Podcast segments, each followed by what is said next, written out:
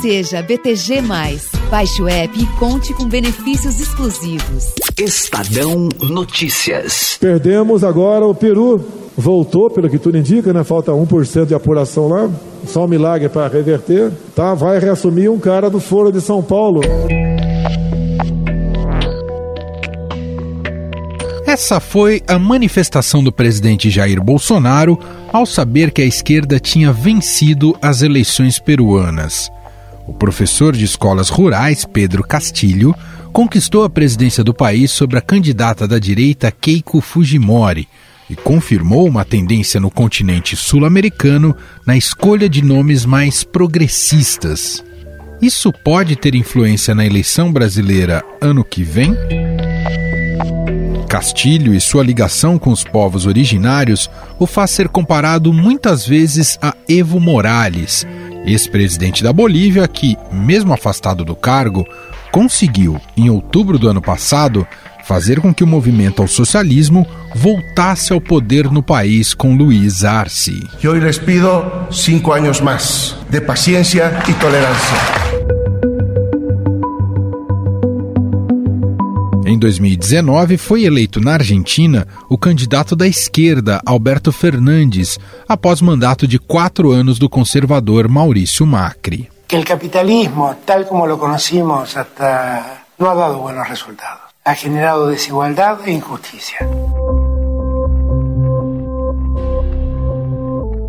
A mudança nesses países abalou a onda conservadora e o eixo ideológico desse grupo, liderado por Brasil, Chile e Colômbia. Olha para onde foi a nossa Venezuela quando se começou a acreditar nas coisas fáceis. Olha para onde eles foram, tendo em vista a ideologia que seguiram. Olhem para onde está indo a nossa Argentina. Só um milagre para salvar a Argentina. Olha a nova constituinte do Chile. A Assembleia que redigirá a nova Constituição do Chile a partir do mês que vem será marcada pela diversidade e pela pouca influência dos partidos tradicionais e das grandes coalizões. A direita ligada ao presidente Sebastián Pinheira sofreu uma forte derrota e, apesar da coligação com o Partido Republicano, de extrema direita, não conseguiu eleger nem um terço do plenário. Todos deberemos recorrer para acordar una nueva constitución para Chile. Já na Colômbia, um projeto de reforma tributária deu início a uma onda de protestos que já dura mais de um mês. O que começou com uma revolta contra a proposta de aumento de impostos para a classe média se transformou em um levante popular contra o presidente de direita Ivan Duque, com manifestações diárias e confrontos violentos entre civis e policiais. Este é um momento de grandeza e de proteger a los mais vulneráveis. É o momento de trabalhar em conjunto, entre todos e sem mezquindade. Para nos ajudar a entender um pouco mais o cenário político na América do Sul, eu converso agora com o professor de Relações Internacionais da UNB, Roberto Goulart Menezes. Tudo bem, professor? Seja muito bem-vindo mais uma vez. Olá, Emanuel. Muito obrigado e um prazer falar com você. Professor, acompanhando casos como o do Peru, de eleições né, do Peru, na Argentina, Bolívia, e até as convulsões, mobilizações sociais aí no Chile, na Colômbia, é possível afirmar que a esquerda volta a ganhar força e expressão considerável na América Latina?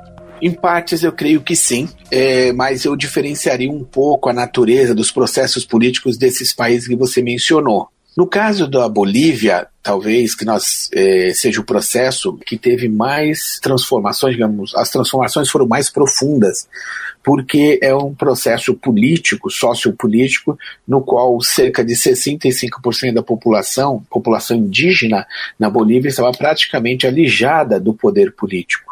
Então, essa é, um primeiro, é uma primeira observação, acho que importante em relação à Bolívia. É, então, eles se tornaram, é, tanto os movimentos indígenas como os, os demais movimentos sociais, eles se transformaram numa força política fundamental na Bolívia a partir de 2006. E é, a origem é, dessa força política na Bolívia é, tem a ver com os protestos sociais, tanto em relação à água quanto ao gás né, que se deram é, no final né, do século XX, começo do século XXI, lá é, em toda a Bolívia. O segundo ponto, eu acho que tem a ver com as oligarquias, né? É, o Peru, por exemplo, na questão de que o processo político está restrito a pequenos grupos né, que estão no poder, sobretudo, ou seja, quem tem acesso ao poder, quem comanda o país. Então, o que nós estamos vendo no caso é, do Peru é exatamente uma instabilidade política muito forte. Ou seja, esse pleito no Peru, ele teve no primeiro turno 18 candidatos, ou seja, mostra uma fragmentação política muito grande. E segundo, que a instabilidade política no Peru, ela advém, sobretudo, é, da natureza da sua constituição também. Ou seja, uma constituição que foi imposta em 1995 já num golpe né, dado pelo Alberto Fujimori, que foi presidente do Peru entre 1990 e 2000. Então, nesse momento, a instabilidade política no Peru ela levou a essa polarização política e esse candidato, que é o Castilho, tudo leva a crer vai ser o presidente é, eleito do Peru, é, sufragado nas urnas agora, é, ele é muito parecido, né, em linhas gerais, com o candidato de 2011, que era o Mala Ulanta, que fez uma plataforma é, se apresentou no pleito com uma plataforma mais progressista, identificado até assim com uma certa reserva por outros partidos de esquerda na América do Sul, tanto no Brasil quanto na Argentina, né, como você bem mencionou. Então eu creio que o candidato ele tem propostas aí, algumas são conflitantes, são ambíguas, enfim, passado toda essa turbulência das eleições, confirmando a vitória dele e, e a candidata derrotada, né, e o seu grupo político, né, é, que, enfim, a vitória dele já é uma primeira grande, primeiro grande avanço para tentar, enfim, estabilizar a situação política no Peru. E, e, por último, nesse aspecto, é em relação à, à, volta, como você bem mencionou né, na sua pergunta, de sim, se estaria esses governos né, de direita ou de extrema direita estariam perdendo força para pautas mais sociais, né? Eu acho que isso também tem a ver com a pandemia, hum. porque a pandemia tem cobrado muito em relação à desigualdade, né? E o Peru é exatamente um dos países onde a situação da pandemia está mais fora de controle.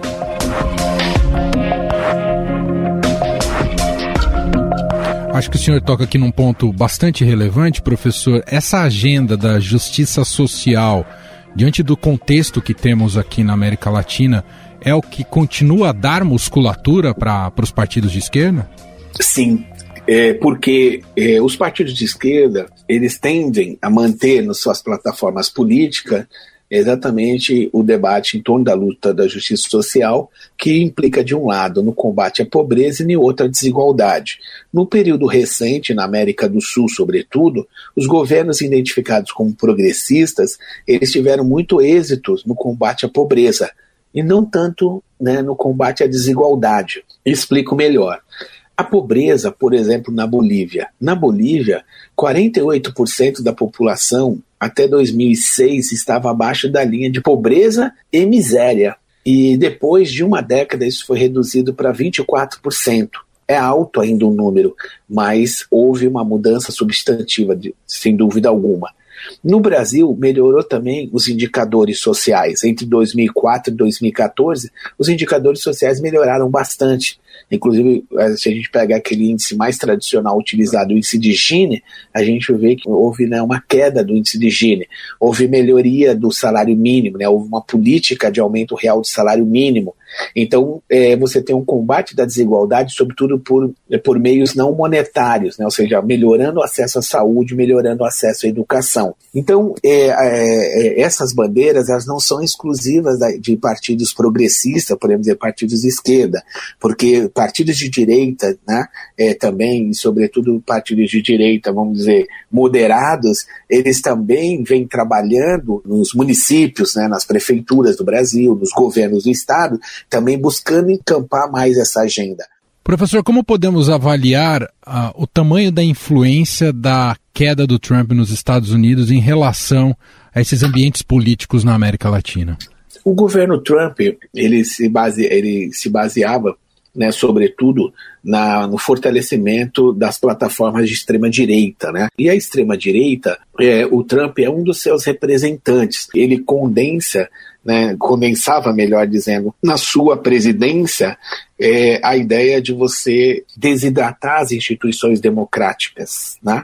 Então, portanto, isso que é chamado de um populismo autoritário, populismo da extrema-direita, a direita radical que era exatamente de fazer é, um confronto direto com as instituições democráticas e, ao mesmo tempo, é, tentar desacreditar, é, se aproveitando de uma descrença da população em relação aos partidos políticos tradicionais. Na América Latina, nós vimos isso em El Salvador, nós vimos isso agora na eleição do Peru, nós vimos na eleição da Bolívia também, nesse ano, é, um candidato da extrema-direita ficou em terceiro lugar. Então, ou seja, eles que até pouco tempo atrás tinham baixa competitividade ou competitividade eleitoral nenhuma, eles aparecem aí como terceiro tanto na Bolívia, em terceiro lugar é, no Peru, e no caso do Brasil, nós temos na presidência, né, desde 2000 de, janeiro de 2019, o presidente Bolsonaro, que é exatamente dessa mesma origem, né, de um populismo autoritário, do populismo de direita, da extrema direita. Então a extrema direita, ela não está derrotada na América Latina, né? ou seja, ela está ganhando força nos parlamentos, né? ela pode não ganhar a presidência em alguns países, mas é infelizmente, eu digo isso infelizmente, por conta de atentar contra as instituições democráticas, que elas vão, é, elas vão ganhando força nos parlamentos. Muito bem, nós ouvimos Roberto Goulart Menezes, professor de Relações Internacionais da UNB e coordenador do Núcleo de Estudos Latino-Americanos, gentilmente mais uma vez atendendo a nossa reportagem. Professor, mais uma vez, muito obrigado aqui pela entrevista. Eu que agradeço, Emanuel, e um abraço.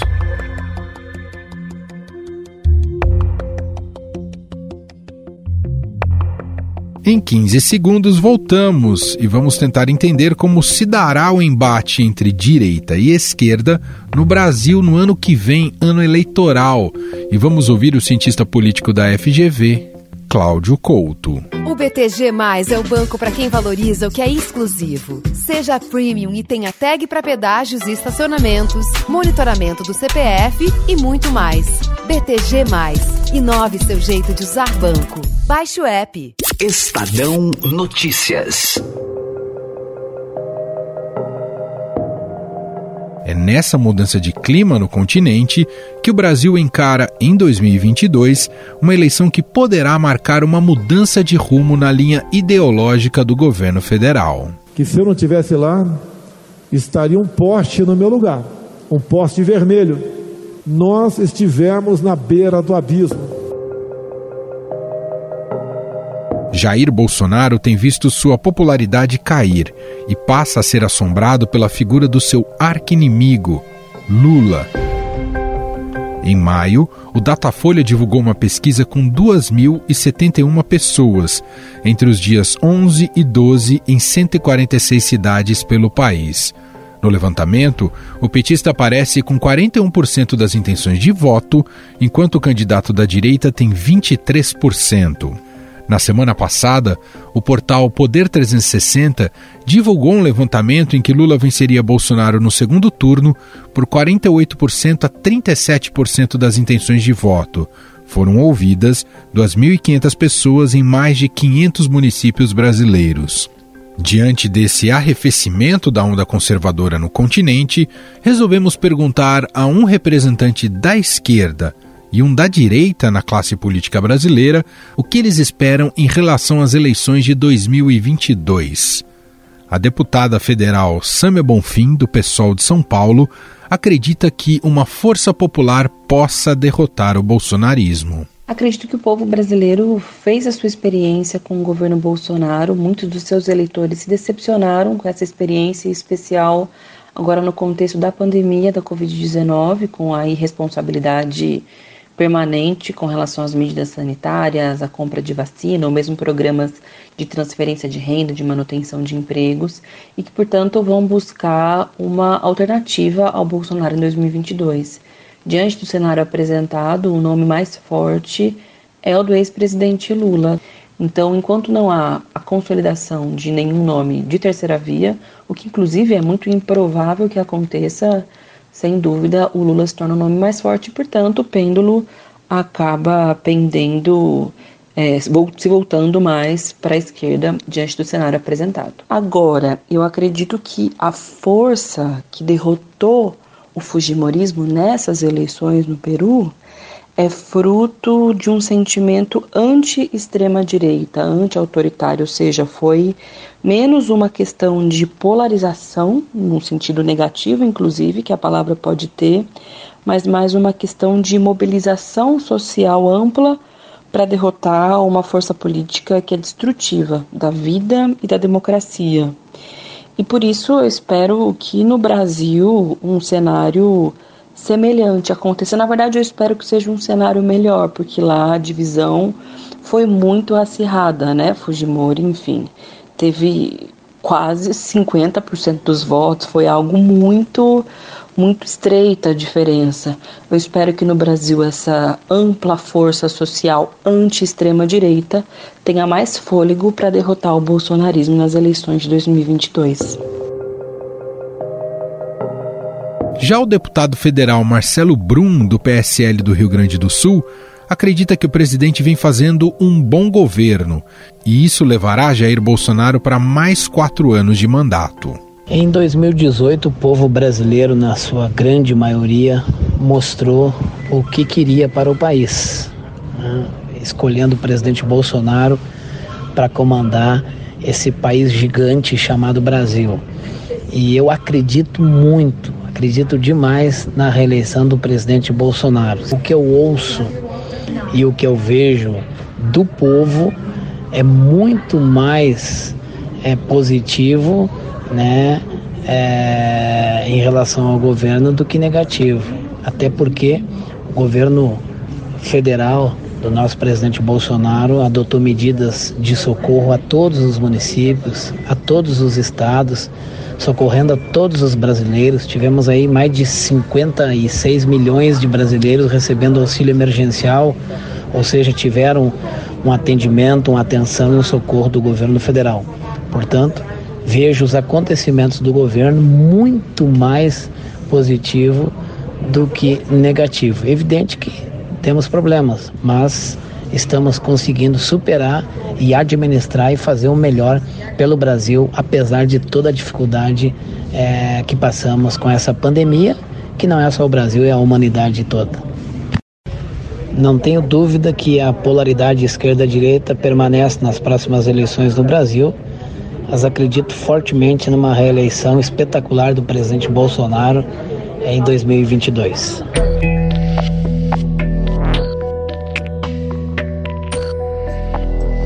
Com receio do resultado em 2022, Bolsonaro começa a usar argumentos de que o pleito poderá ser fraudado caso o voto impresso não seja aprovado no Brasil.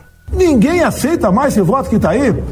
Como é que vai falar que esse voto é preciso, é legal, é justo e não é fraudável? Se o parlamento brasileiro aprovar e promulgar, vai ter voto impresso em 2022 e ponto final. Porque se não tiver voto impresso, sinal que não vai ter eleição. A estratégia é a mesma utilizada por Donald Trump nos Estados Unidos ao perder a eleição para o democrata Joe Biden no ano passado. Quem também está se utilizando do mesmo artifício neste momento é a candidata da direita no Peru, Keiko Fujimori, que tenta anular mais de 200 mil votos de Pedro Castilho. E para conversar mais com a gente sobre o tema do embate entre direita e esquerda e projeção para as eleições de 2022, é o cientista político da Fundação Getúlio Vargas, Cláudio Couto. Ele é professor do Departamento de Gestão Pública e tem um canal no YouTube, com podcast inclusive, que se chama Fora da Política Não Há Salvação. Olá, professor, tudo bem? Seja muito bem-vindo aqui. Olá, Emanuel. Obrigado. É bom participar aqui. Eu que sou um ouvinte assíduo aí do seu podcast. Muito bom, muito obrigado.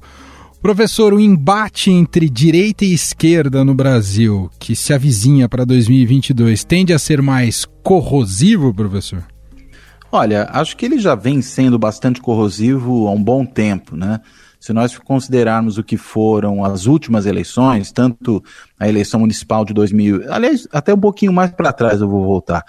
A eleição já de 2014, que foi uma eleição muito muito dura, né? Uma eleição com propagandas muito duras, com uma contestação depois do resultado, né? Que não teria sido o resultado correto por parte da, da chapa derrotada naquele momento, do Aécio Neves. Depois a gente teve eleições de 2016 também eleições já muito renhidas. Isso voltou a acontecer em 2018, na eleição de Bolsonaro, e acho que ninguém elege Bolsonaro à toa, né? É preciso ter realmente uma sociedade muito radicalizada para eleger alguém com esse perfil, com a trajetória que ele tinha. 2020 manteve e 2022 também promete até pelas posturas aí que o presidente tem adotado, dizendo que não vai reconhecer resultado de eleição se não houver voto impresso, ou até mais claramente, às vezes se ele não ganhar a eleição, porque disse ele que só Deus o tira do cargo, enfim. Eu acho que a gente tem um período bastante turbulento pela frente. Esse ponto eu acho bastante relevante. O senhor falava sobre a questão da polarização. Claro que polarização de ideias, eh, de diferentes ideias, sempre há no jogo político, mas a gente vive talvez um novo tipo de ambiente, talvez mais tóxico. E esse é um dos fenômenos mais preocupantes, professor, essa incapacidade de reconhecer a derrota?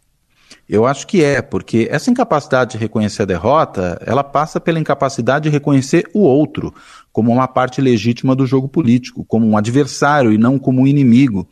O que a gente vê já de um tempo para cá, e acho que mais ainda desde 2018, é um não respeito às próprias regras do jogo democrático. É, polarização, acho que você bem colocou, é, ela na realidade significa o quê? Uma disputa entre dois competidores que gravitam o sistema, né?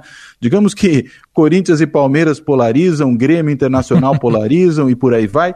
Agora, é, quando a gente fala de uma radicalização, a gente está dizendo uma outra coisa, que essa polarização ela assume aquela lógica da relação amigo-inimigo, né? Em que quem está comigo merece tudo, quem está contra mim ou não está comigo precisa ser eliminado do jogo. Eu acho que esse é o problema dessa polarização radicalizada que nós temos vivido.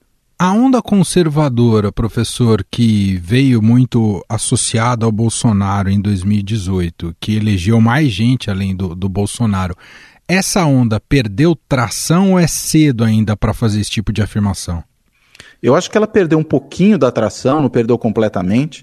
Eu entendo que nós temos uma base aí que mais do que conservadora, eu diria até que é talvez reacionária na sociedade brasileira, que repele certas mudanças sociais que aconteceram no Brasil e no mundo nas últimas décadas como coisas inaceitáveis, quer voltar a um tempo passado, é por isso que eu estou chamando isso de, de reacionarismo, e eu acho que essa onda ela veio talvez até para ficar durante mais tempo. Quando a gente observa, por exemplo, pesquisas de opinião, por exemplo, que mostra que você ainda tem ali entre 25 a 30% do eleitorado, que não interessa o que haja, mantém o apoio ao governo Bolsonaro, mesmo com as mortes que têm ocorrido pela Covid, com o descalabro econômico, mesmo assim as pessoas estão ali firmes com ele, isso mostra que há algo mais profundo aí do que pura e simplesmente a avaliação do desempenho do governo em termos de políticas públicas. O que há aí é, acredito eu, uma partilha de valores, de crenças, uma identidade e até mesmo uma relação afetiva com aquilo que o presidente é capaz de encarnar e representar. E isso não vai embora de uma hora para outra, né? Não vai embora só porque o governo, digamos, se sai mal. E aí, nesse sentido, o fato de termos dois polos dominados por figuras muito populares e carismáticas, Lula à esquerda e Bolsonaro à direita, a gente pode dizer, professor, que no Brasil, além das convicções ideológicas, o populismo é que triunfa? Olha, é, eu acho que tem duas coisas aqui. O carisma, ele é algo que, enfim, está presente em várias democracias e nós sabemos que há lideranças que são dotadas de carisma e lideranças que não são. Quando a gente vê Lula e Bolsonaro, a gente está falando de duas lideranças de perfil carismático. Claro que há quem os odeie e há quem os ame profundamente. É, elas mobilizam afetos. Eu não acho que isso necessariamente é algo que conduz ao populismo. Por quê? Nem todo líder carismático é um líder populista. O populismo, o que, que ele supõe? Que essa liderança entenda que entre ela e a população não existe nenhum intermediário legítimo ou necessário, que não são necessárias, portanto, instituições que funcionem como mediadores das relações políticas. Não precisa de Congresso, não precisa de Supremo, não precisa de governo subnacional. A relação é direta com o povo e o povo só é representado por mim, eu, o líder populista. É isso que define o populismo, mais do que o carisma. Você pode ser carismático e ser perfeitamente democrático. Bom, com Bolsonaro no páreo, buscando a reeleição, ainda tem bastante tempo a, até lá, mas claro que os bastidores estão muito agitados há espaço para candidato de centro-direita, já que ele coopta esse, essa, esse lado do eleitorado, professor? Olha, eu acho que o espaço hoje, para qualquer candidato, que eu vou chamar aqui ao centro de Lula e de Bolsonaro, está muito reduzido. Estando entre os dois, um candidato de esquerda, que é o caso do Lula, e um candidato de extrema direita, que é o caso do Bolsonaro, vai ter dificuldade. E por quê? Porque no campo da esquerda o espaço está tá em boa medida ocupado pela figura do Lula e a dificuldade, por exemplo, que o Ciro Gomes vem enfrentando. E do outro lado, quando a gente observa o Bolsonaro, a gente não vê nenhuma candidatura à direita que consiga contrastar com ele ainda hoje. Acho, inclusive, que essas candidaturas chamadas de centro, que podem ser também de uma direita moderada, elas têm muito mais chance de, de prosperar, havendo um desgaste mais aprofundado do Bolsonaro. Na visão do senhor, professor, como é que o debate em torno de qual país, qual estado que queremos ter, é, como é que vai se dar esse embate, esse debate na, em, em 2022? Visto que em 18 se discutia muito, quer dizer, pelo menos triunfou muito, né, a ideia de um Estado mínimo, mais eficiente, da agenda liberal do Guedes. Só que a gente teve uma pandemia agora no meio e que empurrou muito, talvez, esse, esse, é, essa retórica um pouco para escanteio, né, e trouxe para para a bola da vez, para o centro das atenções, um Estado mais provedor. Como é que eh, o senhor vê isso para 22? É, acho que é uma. Você levantou um ponto muito importante. A pandemia mostrou quanto um, um quanto um Estado que funcione é importante, é necessário. Veja aí o caso da, da, da, política de saúde em âmbito nacional. Nós tivemos, por exemplo, no Reino Unido, né, para pegar um caso de um Estado que também é um Estado liberal economicamente, mas tem lá uma política de bem-estar social bastante bem estruturada, nós tivemos uma política que funcionou muito bem do ponto de vista de garantir os serviços de saúde à sua população. Enquanto nos Estados Unidos, que não há o equivalente ao Serviço Nacional de Saúde britânico, nós tivemos ali muita gente que, enfim, não tinha condições de procurar socorro, daí até a letalidade muito alta que houve nos Estados Unidos, porque os custos dos tratamentos hospitalares, do atendimento médico, são completamente proibitivos no Brasil. E no, no, Brasil, nos Estados Unidos, desculpe. Sim. E no Brasil, a gente, se não fosse o SUS, talvez tivesse uma situação ainda pior do que essa que tem hoje. Fiz esse preâmbulo falando especificamente da questão de saúde, por quê? Porque eu acredito que o próximo governo dificilmente vai poder chegar para a população e falar que é necessário reduzir o Estado, né? Diante dessas circunstâncias que a pandemia revelou. Então, sinceramente, eu acho que essa é uma discussão que mudou de patamar. E eu acrescentaria ainda um outro ponto. Hum. É, o Brasil vai precisar passar por um processo de reconstrução nacional. Né? O período Bolsonaro acabou se mostrando um período de destruição de políticas públicas. Veja o que acontece no meio ambiente, por exemplo. Então nós vamos ter aí o próximo governo com um trabalhão no sentido de reconstruir a nação. E aí, claro, a ação estatal vai ser, pelo menos do ponto de vista dessa capacidade de reconstrução nacional, algo tremendamente necessário. O senhor como observador da, da ciência política, né? O, 2018 foi um fenômeno muito atípico, né? A eleição uh, de Bolsonaro. Uh, o senhor imagina que para 2022 teremos uma retomada, digamos, do prumo, uh, não sei se do prumo, mas uma retomada dos parâmetros que conhecíamos de uma eleição presidencial? Digo isso porque o Bolsonaro não tinha tempo de TV, quase não gastou nada na campanha, tinha um discurso de outsider, apesar de não ser um outsider, enfim. O senhor vê, digamos, um retorno da política tradicional, digamos assim, para 2022? Olha, eu acho, Manuel, que essa política tradicional já voltou, em boa medida, em 2020. Quando a gente olha aí as campanhas municipais, quem foram os eleitos nos municípios, nós vemos uma predominância bastante considerável de políticos de perfil mais tradicional. É, esses outsiders ou marginais da política perderam espaço. Aqueles que diziam, não sou político, sou gestor, dessa vez já se prestaram como político e não só como gestor. A outra questão que diz respeito ao tipo de campanha mais tradicional, tempo de TV, tempo de rádio, bem, a gente primeiro precisa ver em que partido Bolsonaro vai entrar, né? Porque a depender do partido que ele entre, o tempo de TV e de rádio vai ser exíguo. Mas eu acho que 2018 já produziu aí sim uma mudança que veio para ficar, que é o uso cada vez mais intensivo de mídias alternativas para fazer campanha. Né, da internet, das redes sociais. Eh, televisão e rádio eram cruciais. Acho que hoje eles ainda têm, claro, importância, é melhor ter esse tempo do que não ter, Uhum. Mas saber se comunicar bem pelas novas mídias, eu acho que vai ser decisivo. É, eu me recordo que em 2018 era muito forte até uma campanha, cheguei a receber algumas vezes de não vote em quem já teve cargo uma vez, uma renovação a todo custo. Isso não se mostrou exatamente uma melhoria do nosso das políticas públicas e de, de, de, representatividade também, não é? Houve uma certa é, um desgaste dessa ideia, não é, professor?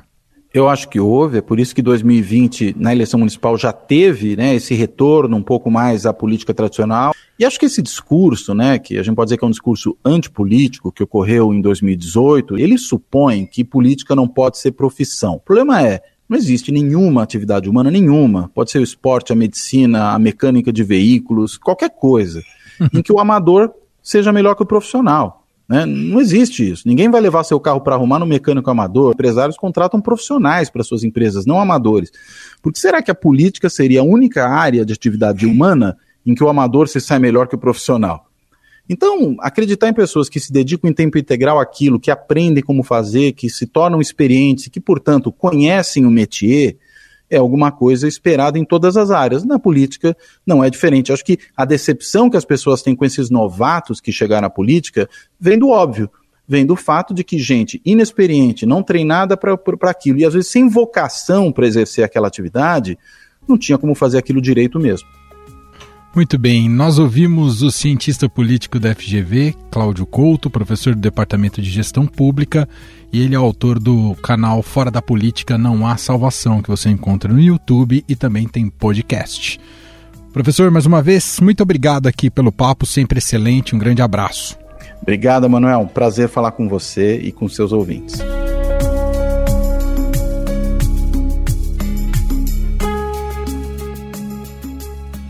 Estadão Notícias. E este foi o Estadão Notícias de hoje, segunda-feira, 14 de junho de 2021. A apresentação foi minha, Emanuel Bonfim. Na produção, edição e roteiro, Gustavo Lopes, Júlia Corá, Ana Paula Niederauer, Jefferson Perleberg e Thaisa Medeiros. A montagem é de Moacir Biasi e diretor de jornalismo do Grupo Estado, João Fábio Caminuto. Escreva pra gente, podcast@estadão.com. Um abraço para você, uma excelente semana e até mais.